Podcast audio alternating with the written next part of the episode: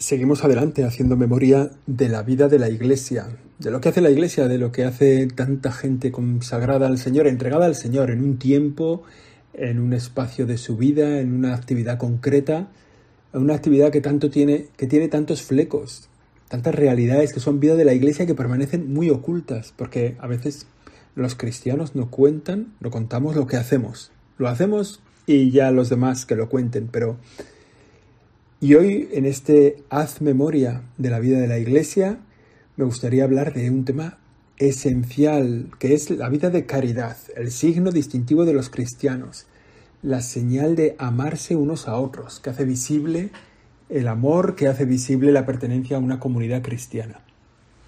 Esto es el Siempre Aprendiendo, es el episodio número 79.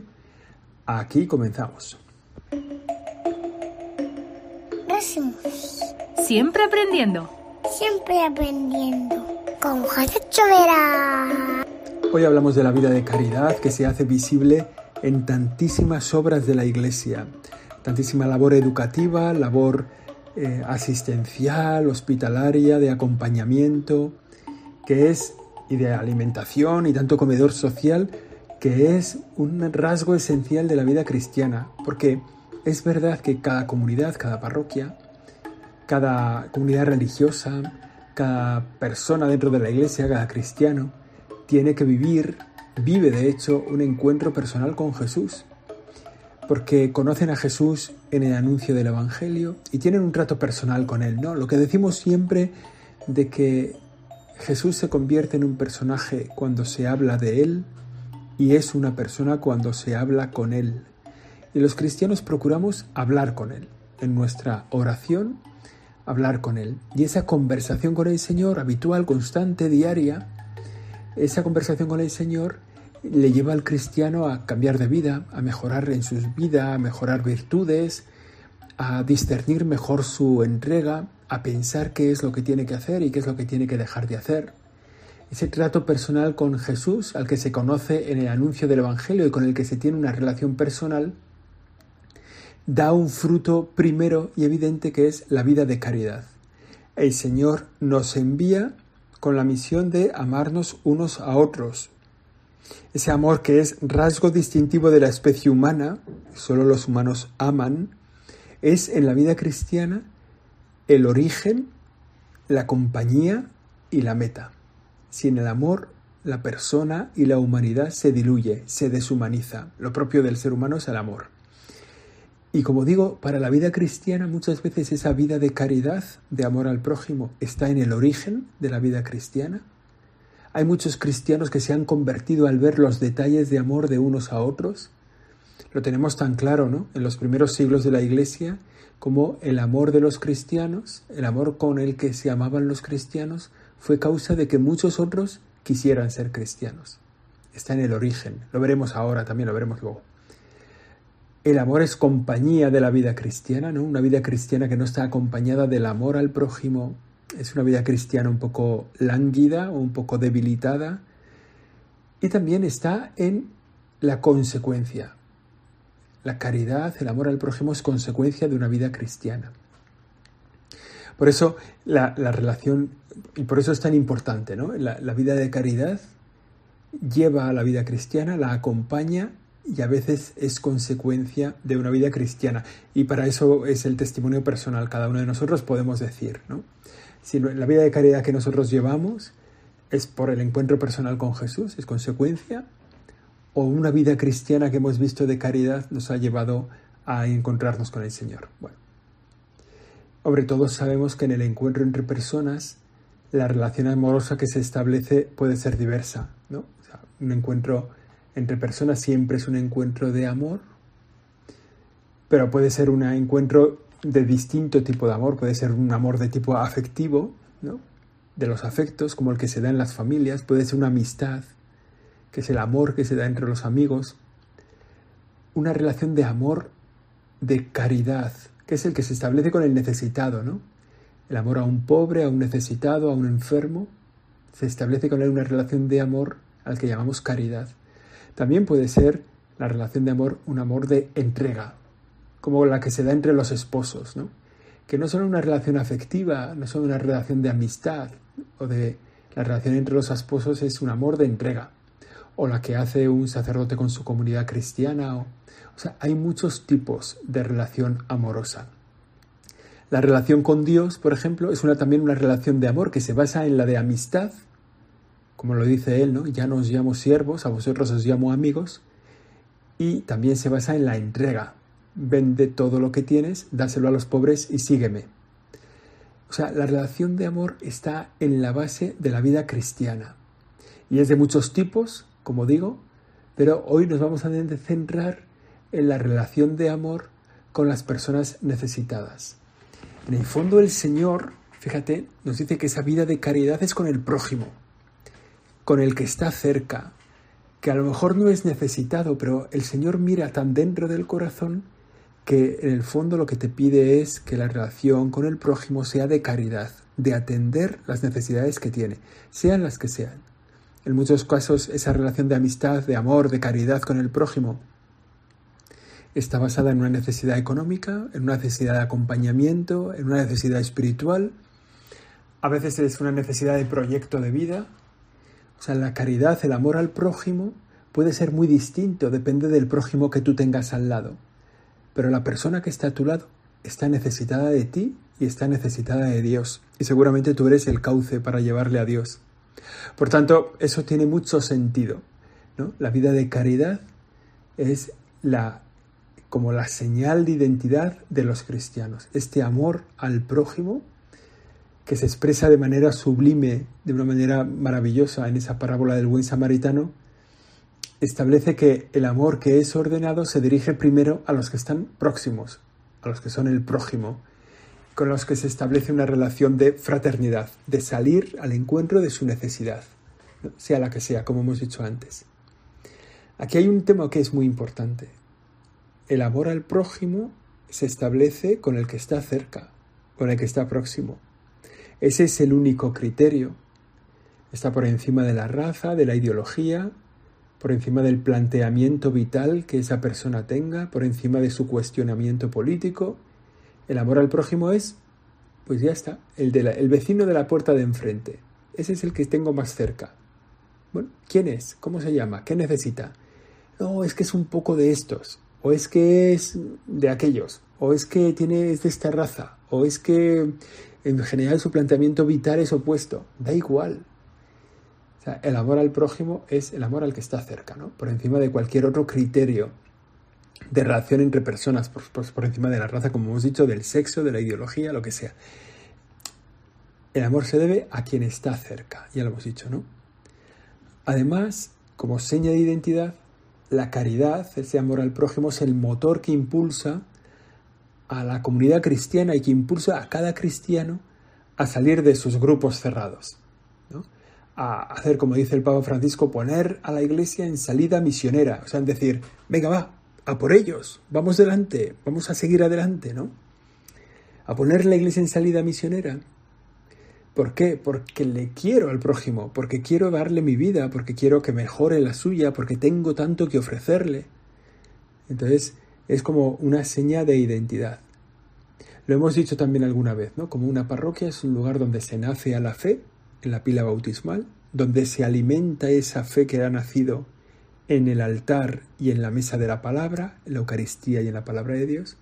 Y esa parroquia es también un lugar donde se nace a la fe, se alimenta la fe y donde la fe se comunica, un territorio de misión, un lugar en el que la fe se va anunciando de un lado a otro. Bueno, pues esa es la vida del cristiano. La verdadera caridad es capaz de incorporar todo esto, todo, que todo eso que estamos diciendo, en su entrega. Llega al que está cerca, procura también alcanzar al que está lejos, al que es ignorado, al que sufre consecuencias pues, por, su pobreza, por su falta de recursos. Bueno, ese movimiento de la Iglesia eh, lleva implícito, lleva un empuje para todos los cristianos a atender las necesidades de todos, incluso también a crear organizaciones que muevan a hacer visible más cercano el amor al prójimo. por ejemplo, Cáritas, Manos Unidas, eh, tantas fundaciones, instituciones, ONGs dentro de la vida de la Iglesia que se organizan para hacer más eficaz ese mandato de la caridad que es distintivo de los cristianos. Miles de instituciones. Se les pide, en el fondo, hacer llegar el amor al prójimo a todos los rincones de la tierra. Es decir, llega lo primero al hermano más prójimo, más cercano a ti, pero organízate para llegar al más lejano, para llegar al que es ignorado, para el que llegar al que es desconocido. La vida de caridad, otra idea importante, es una puerta de entrada a la iglesia. Hemos dicho que es consecuencia de la vida cristiana, anunciada y celebrada, pero en muchas ocasiones el amor compartido está también en el origen de una vuelta a la fe. Miles de personas se acercan a Jesucristo por el testimonio de la caridad de los cristianos. Pasaba en los primeros siglos, decíamos antes, pasa también hoy. Cuando la gente ve cómo nos tratamos, tendrían que poder acercarse a la iglesia, tendrían que decir yo quiero que a mí me traten así. Si esto no pasa, es que no nos estamos tratando bien, que no nos estamos tratando como cristianos unos a otros. Si somos un poco bordes en el trato, un poco cardos, si no tratamos bien a la gente, si, bueno, pues la gente se alejará de la vida de la iglesia. Nos pasa tantas veces, ¿no? Bueno, la caridad es también, por tanto, una fuente inmensa de apostolado en la vida de la Iglesia, una puerta por la que muchas personas acceden a la comunidad cristiana.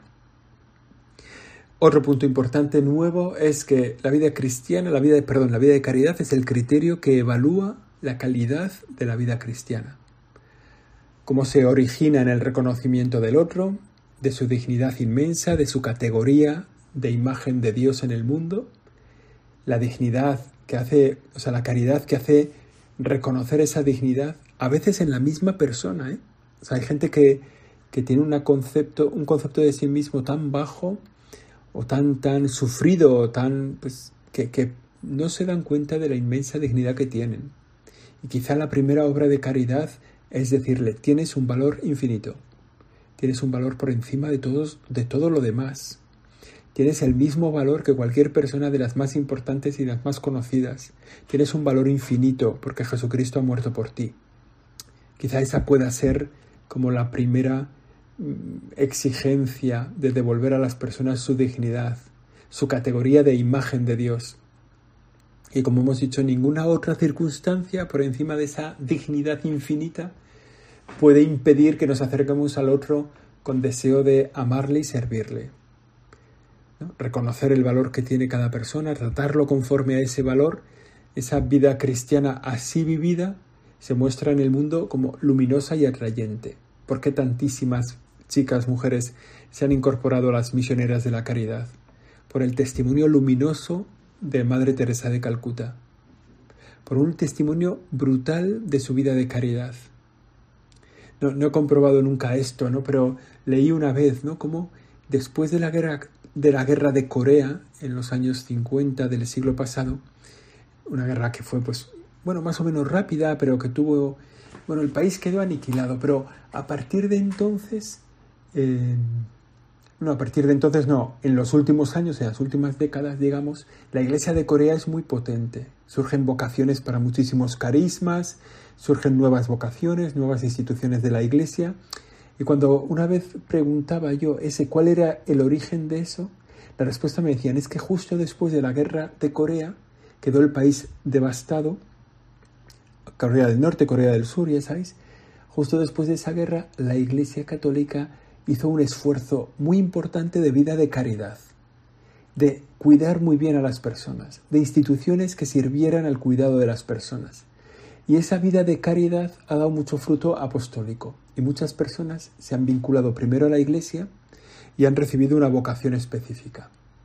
Bueno, es una cosa que la leí que luego no la he comprobado así, pero sí que es verdad que se dan las dos cosas. Y no sé si hay una relación de causa-efecto. Sí que es verdad que hay, por un lado, un gran crecimiento de las vocaciones en la Iglesia de Corea en las últimas décadas, y sí que es verdad que la Iglesia hizo una opción, siendo muy minoritaria, muy pequeña en este país, hizo una opción por las personas necesitadas, por los, por los pobres, ¿no? O sea que, bueno, pues en cualquier caso, todos tenemos esa impresión personal. Cuando se le trata bien a la gente en las instituciones de la iglesia, hay más gente que se acerca a esa parroquia, a esa congregación, a ese movimiento, a esa institución. Por tanto, La caridad, como digo, es una fuente inmensa para el apostolado. Y además, la caridad no solo sirve para hacer crecer la iglesia, no solo hace visible la misión de la iglesia, no solo es el objetivo de la vida cristiana, sino que además puede construir un mundo nuevo. El Papa Francisco dice que es el mejor camino, el mejor camino, el, el modo más eficaz para el desarrollo de todos, para conseguir un mundo nuevo con relaciones fraternas, con relaciones donde la gente se pueda encontrar. En, esa, en ese amor al prójimo se dan muchas iniciativas de ayuda para satisfacer las necesidades humanas de las personas en dificultad. De modo que si quieres contribuir al cambio del mundo, a transformar el mundo, no hace falta que vayas a una guerra, no hace falta que vayas a... Basta con que hagas el bien al prójimo. Cualquier bien que hagas, al que tengas más cerca. Por eso lo puedes hacer siempre, por eso lo tienes fácil. La vida de caridad no es con los chinitos que están en China, es con la persona que tienes al lado. Entonces, bueno, es, es siempre tienes posibilidad de vivir mejor la caridad con el prójimo. Y a partir de ahí surgen iniciativas para todas las dificultades, como hemos dicho. Hay una expresión fácil de la vida de caridad que son las obras de misericordia. Obras de misericordia que además son las que el Señor pone para formular el juicio final. Tuve hambre y me diste de comer, tuve sed y me diste de beber, estuve desnudo y me, y me vestiste, estuve en la cárcel o enfermo y me visitaste. ¿No? Eso es lo que dice. Bueno, eso, eso te van a preguntar en el, en el juicio final, ¿no? Lo cuenta el Evangelio. Y la respuesta es, ¿cuándo yo hice eso contigo? Y la respuesta de Jesús es, cada vez que lo hiciste con uno de estos mis hermanos más pequeños, conmigo lo hiciste. Es decir, la vida de caridad, además, es el quicio en el que tú te juegas tu vida eterna. Irás al cielo si vives esas obras de misericordia que, que, son muy concretas y muy tangibles y que además que son fáciles de examinar. Cuando ha sido la última vez que he dado de comer a un hambriento? Cuando ha sido la última vez que he dado de comer a un sediento. No vale decir que soy camarero y lo hago todos los días. No, no eso no cuela. Cuando he vestido al desnudo, cuando he enseñado al que no sabe, cuando he acompañado a los que están tristes, cuando he visitado a un enfermo. O sea, esas obras de, de misericordia son como un criterio de evaluación, como decíamos antes, de, de esa calidad de la vida cristiana, una señal de identidad. Si miramos un poco a nuestro lado, eh, nos encontramos en España miles de instituciones impulsadas por instituciones católicas que atienden a cientos de miles de personas cada año, por sí mismas, por las circunstancias en las que viven o porque no pueden salir adelante. Y, en ellas, en estas instituciones, se implican miles de voluntarios, decenas de miles de voluntarios. O sea, hoy un cristiano en España dedica un tiempo de su vida debe dedicar, y muchos de ellos ya lo hacen, un tiempo de su vida al servicio al prójimo, sosteniendo esa actividad de vida de caridad. A lo mejor lo hacen, sostienen esa vida de caridad con su oración, pues bien está, o a lo mejor con su aportación económica, porque yo que sé, son muy ocupados y tal, pero siempre tienes a alguien cerca al que le puedes tratar mejor. Este ha sido el siempre aprendiendo de esta semana. Hemos hablado de la vida de caridad en la iglesia, de cómo se hace visible en tantos lugares y de lo, que, de lo fácil que es vivirla, porque simplemente se trata de que ames y trates bien al que tienes cerca. Aquí terminamos. Esto ha sido Siempre Aprendiendo, el episodio número 79, creo que es. Yo soy José Chovera. La semana que viene seguimos, si Dios quiere. Siempre aprendiendo. Siempre aprendiendo. Con José Chovera.